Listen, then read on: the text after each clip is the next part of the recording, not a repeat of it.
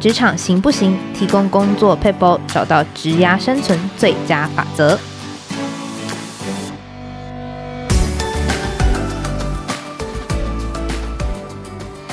Hello，听众朋友，大家好，我是经理人月刊采访编辑吴美心。在今天的单元，我们会提供职场大小困扰的小撇步，帮你解决工作烦恼，即学即用，为职涯加分。诶，刚好最近啊，我身边有很多人在转职，那趁这个机会有一点自己的私心，我们就来聊聊就是转职的话题。那今天呢，我们邀请到今年三月份出的新书《谁说我的狼性不能带点娘》的作者唐玉书唐老师来跟我们分享如何在每次转职都能够在职涯上更上一层楼。啊、请唐老师跟我们打声招呼。啊，美心好，还有各位亲爱的经理人的好朋友、听众朋友们，大家好。是玉树老师呢，之前也是云品温泉酒店的副总经理呢，也是花莲汉品酒店的总经理。那这次呢，会邀请玉树的原因哦，是因为我们那时候在选题，在找就是最近适合受访的人选呢，就发现哎，博客来上面有一本新书，文案非常的吸引人，就是在讲说二十年做过二十二份工作，而且重点是做的多不算什么，更重要的是老师能够把这份工作做的精。怎么说呢？怎么看得出来呢？这本书。推荐序就非常不得了，就是各大产业可以说是冠盖云集哦。从就是东森集团的王玲玲王总裁啊，云品国际董事长就是盛智仁盛董，然后还有一一一人力银行总裁林文雄，然后还有花莲县长徐真伟徐县长。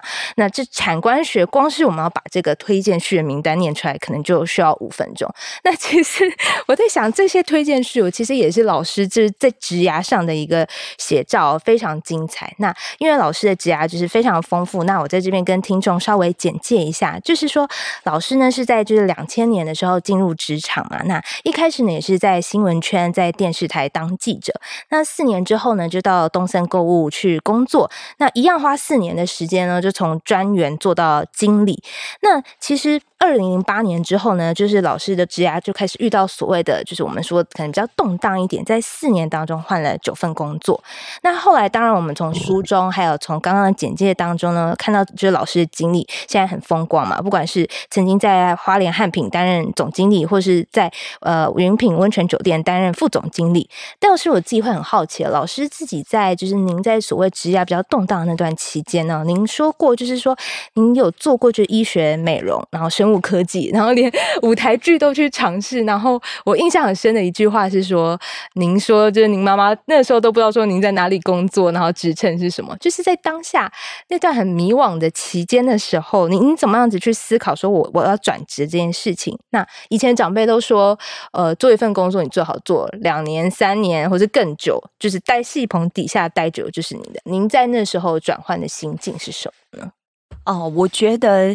的确，老一辈的人哦，尤其我妈妈，每次都会一直骂我说：“你啊，呢，哎，生意几你哇你在谢桃给好。”然后我觉得那时候其实不告诉妈妈我在做什么，也是不想要再被她说教，因为我觉得现在的年轻人其实都很有自己的想法啊。那当然，我在当这个主管的时候，我在面试的时候，嗯、对于这个。职场职癌，呃，公司变换很多的员工，我当然也一样会有疑虑，就跟你刚刚的想法是一样。嗯、但是我我建议，呃，年轻人或是初入职场，或是在呃职场这个基层在努力对自己职来有期许的人呢、哦，我的想法还是趁着年轻的时候。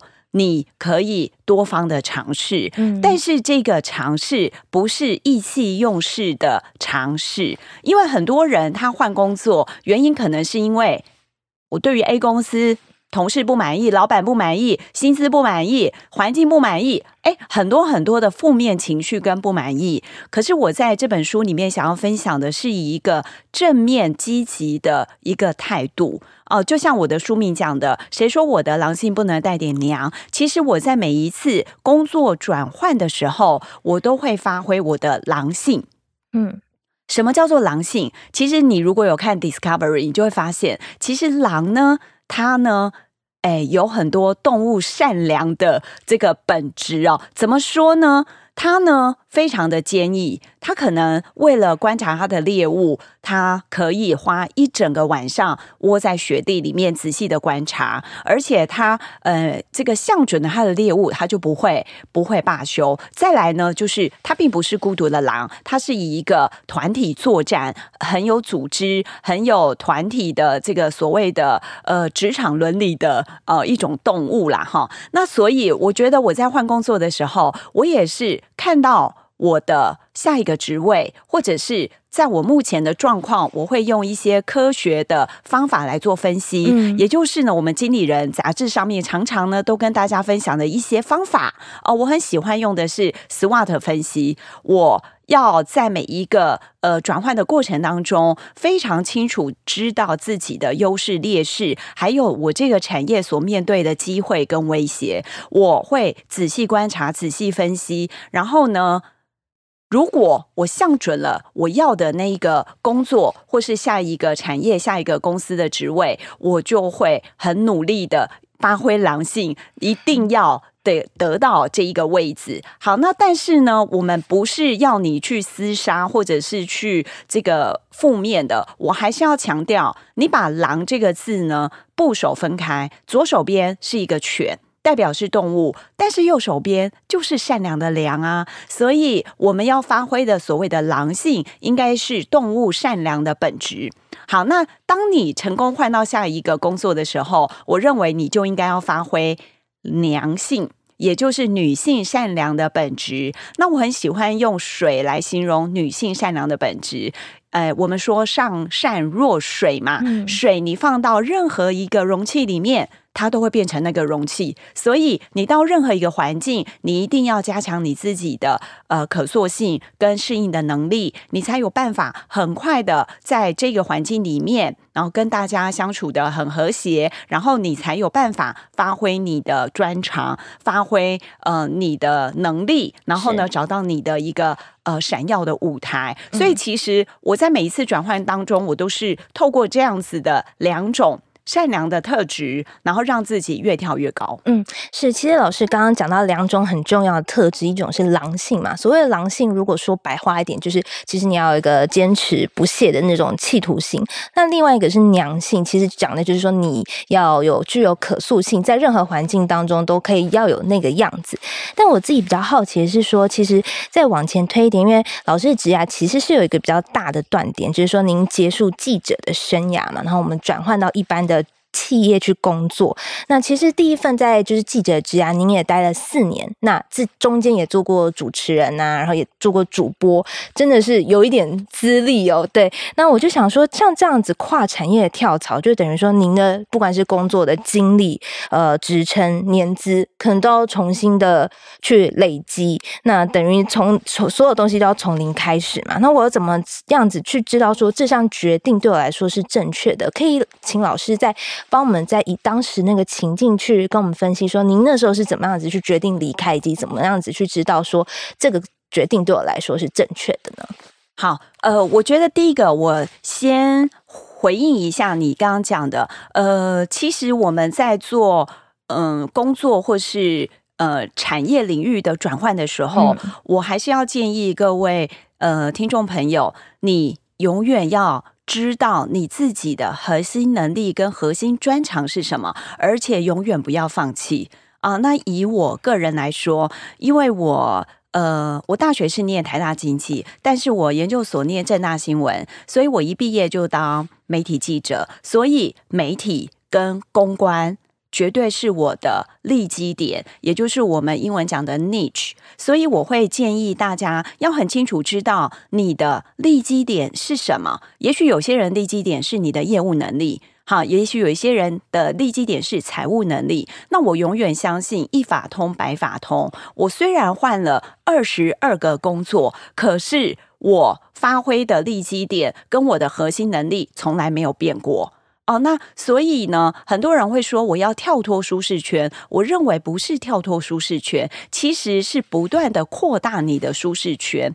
哦，也许我本来呃是只做这个，因为我的利基点是公关媒体，所以也许我只做这个记者，只做公关，只做发言人。好，哦，这个是刚好非常适切我的核心专长跟能力嘛，但是以这个当做一个中心点，你再往外扩充。因为我的公关很好，诶，媒体关系很好，行销能力很好，所以我后来在当饭店副总或总经理，或者是公关处处长的时候，我一样发挥我的核心能力跟专长，让我的每一个角色扮演都扮都做的这个风风光光哈。所以我觉得大家千万不要放弃你的核心专长。你以为你每到一个工作，你就是诶这个放弃所有，重新开始，其实不是。是在你的基础的能力之上，你在扩大你的舒适圈，在加强你其他的能力，而让你的舒适圈呢大到宇宙无敌大，那你不就到任何地方都可以舒适自在？这个是我的一个想法，跟我的职场的历练要跟大家做分享。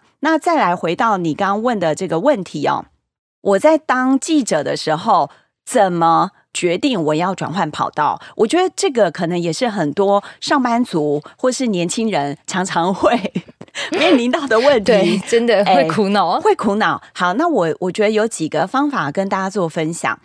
第一个，我通常呢都会去观察我的主管，哦，譬如说我那时候在当记者的时候，我的主管可能有两种方向，一个就是主播的主管嘛，好，那。另外一个呢，就是新闻部的主管，那我就会去观察这样子的主管的 lifestyle，他的生活的方式哦，他的工作的方式是不是我想要的？嗯。因为你在这家公司继续待下去，或是你在这一个领域继续待下去，总有一天你对自己有期许，你总是要当那个长官的位置嘛。所以我觉得你要先去观察这个长官的样子是不是你想要的。啊，那我那时候观察以后，我发现我并不想要，因为媒体真的竞争很激烈。就算你做到新闻部的主管、总监、哈总经理，其实压力都非常的大。哦，我不是说要找一个没有工作压力的那种环境，而是说。这个时候就要回到我刚刚讲的 SWOT 分析，我们来看这个产业。我在那时候呢，台湾的媒体已经开始流行山色星的新闻，所以我觉得那种压力大，是你永远不知道会发生什么山色性的新闻哦、呃。然后呢，嗯、你在追逐的这个收视率，并不是说，哎，你揭发了什么，像美国的水门案或什么，不是，是那个时候。非常流行的就是，哎，车祸也要去采访啊，监视记录器，对对对对对之类的。好，那所以我觉得那种压力并不是我想要的。好，那当然，我觉得每个工作一定有压力，可是你要去分析这个压力的来源是不是你可以控制的，是不是你想要的。好，那这个呢，就是那个时候的一个威胁。那因为这样子的环境造成媒体在社会的地位低落，那我觉得。谁想要做一个工作，出去拿名片说你是记者，然后被人家说你是社会的乱源？所以我觉得分析了这一个威胁之后，我就觉得，哎，我不是很想要待在这。但是当然，他也有机会，他机会点就是那时候报禁刚呃就是解严嘛，所以呢，这个媒体百家争鸣，那二十四小时的新闻台，呃，这个。至少有十台，所以当然你在这样子的一个环境之下，你的机会是比较多的哦。所以我在四年当中也换了五个电视台。那当然每一个电视台你越跳就是越好，在就是薪水啦。我讲的是薪水待遇是越跳越好，好，但是环境是不变的。然后再来我就分析我自己的。呃，优势跟劣势，可能我在这一个环境，我在媒体圈，我的优势，哎，可能口齿蛮清晰呀，也有四年的经验啦，哦，小有名气啦，哦，这个是我的优势，反应也很快。可是劣势是什么呢？劣势就是我的年纪比较大，因为我是念完研究所才去电视台。那我们那个年代很流行，就是那种大学刚毕业，然后就是很甜美、很可爱的那种。年轻貌美的主播，好，那所以你要很清楚知道你自己的优势劣势，跟你在这个产业的环境的这个竞争力如何。那在这些分析之下呢，我毅然决然，我决定我要离开媒体圈，嗯、我要朝向产业界发展。那朝向产业界，你就要去思考你的切入点，因为你要等于你是要跨领域，所以你一定要找到。你想想看，两个圈圈交叠在一起，中间一定会有一个 overlap 的地方，所以你就要去思考，你从媒体界要到产业界，中间这个 overlap 是什么专长？我认为是公关，是对，所以我当初的切入点，我进入呃产业界，我第一个就是找公关这个职务，而且我是放弃所有媒体光环，我从公关专员开始做。哦，那其实这是很困难的，因为因为以前我们当记者出去，人家都是哎，玉书姐，玉书姐，哎，我们在外也是一条龙。可是呢，你当公关的时候就不太一样，当公关的时候就是嗯啊，就是在外也是一条虫，就是你要去伺候媒体大哥大姐啊。我在当公关的时候也被媒体的大哥大姐骂过啊，嗯，对。可是我我觉得我就是。蹲低再跳高。我们刚刚有讲说，你是扩大舒适圈，你不是打掉重练。但是，我觉得在态度上，你一定要告诉你自己，蹲低才能够跳更高。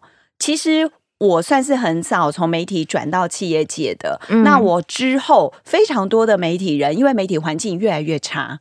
好，所以呢，他们也纷纷跳到企业界去当公关。其实他们很多人都不适应，到最后又会回媒体界。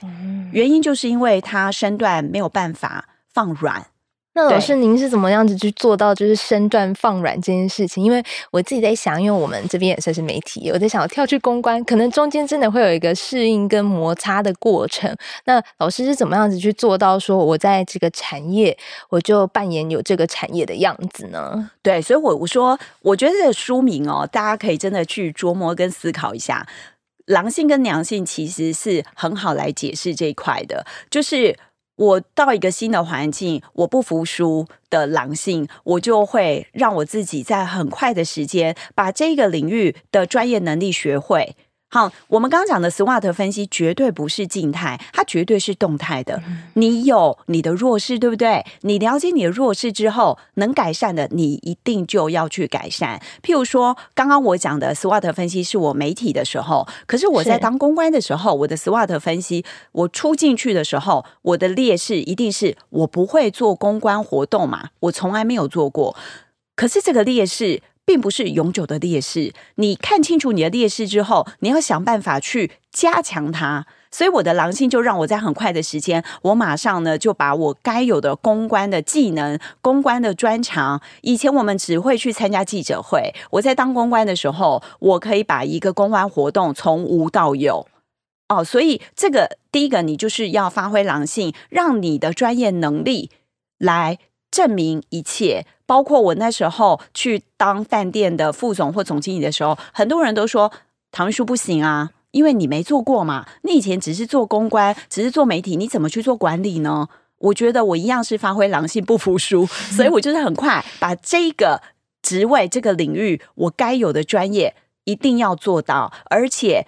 让你的 KPI 来为你说话，是你再去跟人家争辩说，谁说我不行，我一定可以，其实都没有意义。我都是静下心来，好好的把自己的专业能力加强做好，然后呢，拿出实际的战绩，拿出实际的数字，拿出实际的业绩来堵住那些说你不行的人的嘴。嗯、我觉得这个是我。很特殊的一个狼性啊，就是不服输，然后再来你说怎么放下身段干嘛？这时候就是发挥娘性的时候，我当然也会哭啊，遇到挫折也是 对。像我在当公安处处长的时候，被议员骂，骂到我也是真的忍不住眼泪流下来。然后可是你擦干眼泪，你就是要重新出发，重新思考。那再来就是娘性的部分，也是像妈妈一样，你要很有温度，很温暖。今天记者骂我，你就把他当成是小孩在无理取闹，对不对？换个角度想，对，对，你就你当你这个换个心境，换个换个你刚刚讲的换个角度去想，其实你就会你就会看着那个无理取闹的小孩，其实你的心也不会跟着一起，你知道吗？对，浮动。尤其像我们那时候在做饭店的时候，也遇到很多客诉。嗯，好，那。遇到客诉的时候，我也是把自己这个娘性好好的发挥一下，听听客人怎么抱怨，嗯哦，然后呢，好好的发挥女性善良的特质、妈妈的特质去安抚她。对，我觉得其实这两个能力呢，你交错的运用，会帮助你在职场上面度过蛮多的难关。老师其实刚刚有提到一点，那个时候我在读书，我自己也觉得非常励志的一块，就是说，其实您那时候一开始到就是云品。酒店是担任就是行销公关部的副总经理嘛？那后来其实是您自己主动争取要去到一线，然后去掌管就是餐饮部。我自己觉得这个跨度其实是非常大，因为可能就像您刚刚说的，有一些人会觉得说，哎，行销公关部 就是穿的美美，然后替公司发言，好像没有什么那种叫上战场的能力。那这过程当中，可以再帮我们更详细的讲说，您是怎么样子去补足？说我从呃行销公关要踏到餐饮之。之间那个能力的落差，我们怎么样子去补足它呢？好，我觉得第一个一样，你要去分析你自己的这个 SWOT 嘛，哈、嗯。那当然，我的劣势就是说我没有餐饮饭店相关的背景，我也不是科班出身，我也没有自己的班底。好，那所以在面对这样的劣势，你要怎么去补强呢？我的做法就是。我脱掉我的高跟鞋，换上我的平底鞋。我每一天从早到晚，因为你管餐饮部嘛，在度假饭店，你就是要从早上六点多开始，一直忙到晚上。为什么？因为餐饮部有中餐有西餐，那西餐的部分，你就要负责入住饭店的客人的早餐。好，那你看早餐几点要供餐？对不对？好，八点吗？哎，没有，一般都是六点半。Oh. 对，那所以你在那之前，你就要先去备餐台啊。好，当然我不用那么早到，可是我通常都会很早就去餐厅帮忙。那你？你在那边帮忙的时候，其实你就会了解整个餐厅的运作的状况，你也会知道同仁们他们工作的辛苦在哪里，而且更重要的是，你让同仁们知道，虽然你不是科班出身，虽然你没有经验，但是你永远陪他们站在同一阵线，站在战场的最前线去打仗。哦，那有什么状况？譬如说有客人呃有客诉。那我就会立刻出来去帮同仁们处理。好，那你跟他们这个从早到晚，你想想看，有早餐、有午餐、有下午茶，还有晚餐哦。然后呢，中餐的部分还有宴会。好，有宴会厅，譬如说有婚宴，有一些这个一般的十桌二十桌的这种应酬啊，或者是有一些员工旅游，所以其实餐饮部真的是非常非常忙。这就是为什么我这个半退休之后，很多人找我去开餐厅，我绝对打死不要。真的餐饮部太忙了。我在饭店工作的那几年，我从来大假期或是过年，我都没有回家。过年休假过，哦，因为那个时候就是饭店最忙的时候。老师是真的是每一餐都会待，然后去就是看就是现场的状况，一定会啊，一定会。哦，因为其实餐饮部的状况太多了哦，然后我一定会去看去帮忙，甚至我会去试他的菜，因为其实如果你不试，你就会不知道你的菜色好或是不好。好，那我觉得走动式管理是非常重要，所以我是靠着每一天日积月累。你知道我那时候在云品的时候，我第一次足底筋膜炎，走路走到足底筋膜炎，我第一次才知道，原来足底筋膜炎是脚没有办法碰地耶。哦，这么痛？对，因为你一直走，一直走，一直走，然后每天都在忙。然后我在当饭店总经理的时候，我就还会去巡视全馆，然后去捡垃圾。哦。因为当你主管你这么做的时候，是其他同仁大家也会。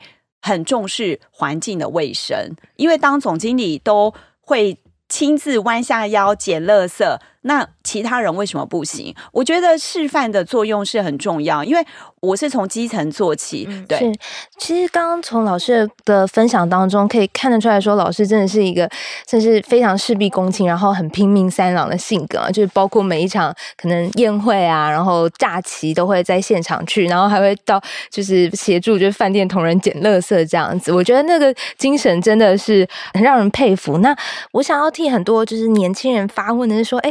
就是如果说我天生性格就是比较不是这么具有狼性的人，难道我在职场上我就没有这个机会了吗？就是说，在职场上，我一定要呃像老师一样这么拼命，我才有办法冒出头吗？还是说，我们有什么样子的方法可以更好的去利用自己的优势呢？老师，您这边有什么样子的一个建议吗？好，我觉得你问到一个很好的问题。嗯、呃，我觉得适才适所，还有就是了解自己的专长、特性、兴趣、能力是非常的重要。不是每一个人都适合当战狼，也许你就适合，你也喜欢当一只羊。为何不让自己当一只快乐的羊呢？我我觉得就是要了解你自己，就像我们以前常讲的，爸爸妈妈都希望自己的小孩第一名。那请问，每个人都第一名，谁第二名呢？甚至谁最后一名呢？我想。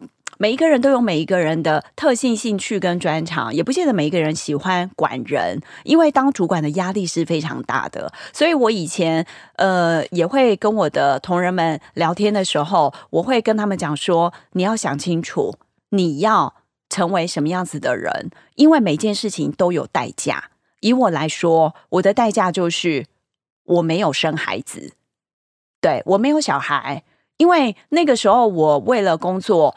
很拼很拼，我就放弃，就是当妈妈。对，所以我觉得这个不见得是每个人都想要的选择。那我有一些同仁，他们选择家庭，选择妈妈，不代表说他不能当主管，而是说他相较于没有婚姻或是没有小孩的这个女性来说，你想想看，她可以投入多少的时间在工作上。我以前几乎长官随口随到，假日要加班，然后派我去哪里上班，我通通都可以很激动。我还曾经有一份工作是今天才刚上班，隔天我的老板就叫我陪他去北京出差，我马上就可以去。可是你如果有一些家庭，可能你就会比较没有办法，就是难免每一个人，我我相信每一个人呢，绝对不是。生来只为了工作，你一定有很多的面向，包括家庭，包括这个爸爸妈妈、子女、小孩、先生等等。好，或者是有些人他天生比较喜欢跟朋友在一起，所以我觉得你只要很清楚知道你想要什么，然后你愿意放弃的代价是什么，想清楚以后就 go for it。往前冲吧！嗯，嗯，好，非常谢谢老师的分享。其实从刚刚老师的分享，我觉得老师在讲那个所谓的职涯选择，其实就是你自己人生目标的选择。那，嗯、我们总结一下老师刚刚提到的几个重点哦。第一个是说，我们在转职或是您自己在做职涯选择的时候，其实可以善用自己的优势、劣势以及这个产业威胁跟机会，去选择自己的下一份的职涯的选择。然后，以及你也可以去观察说，对于主管的 lifestyle，你是喜欢向往的吗？去看说自己是不是应该在这个产业待下去。那如果说对今天的内容呢有兴趣的话，也可以进一步参考由时报出版的《谁说我的狼性不能带点娘》，然后也可以欢迎订阅《经理人月刊》的 Podcast，以及收看我们《经理人月刊》的网站。那谢谢日叔，谢谢，谢谢大家，拜拜，拜拜。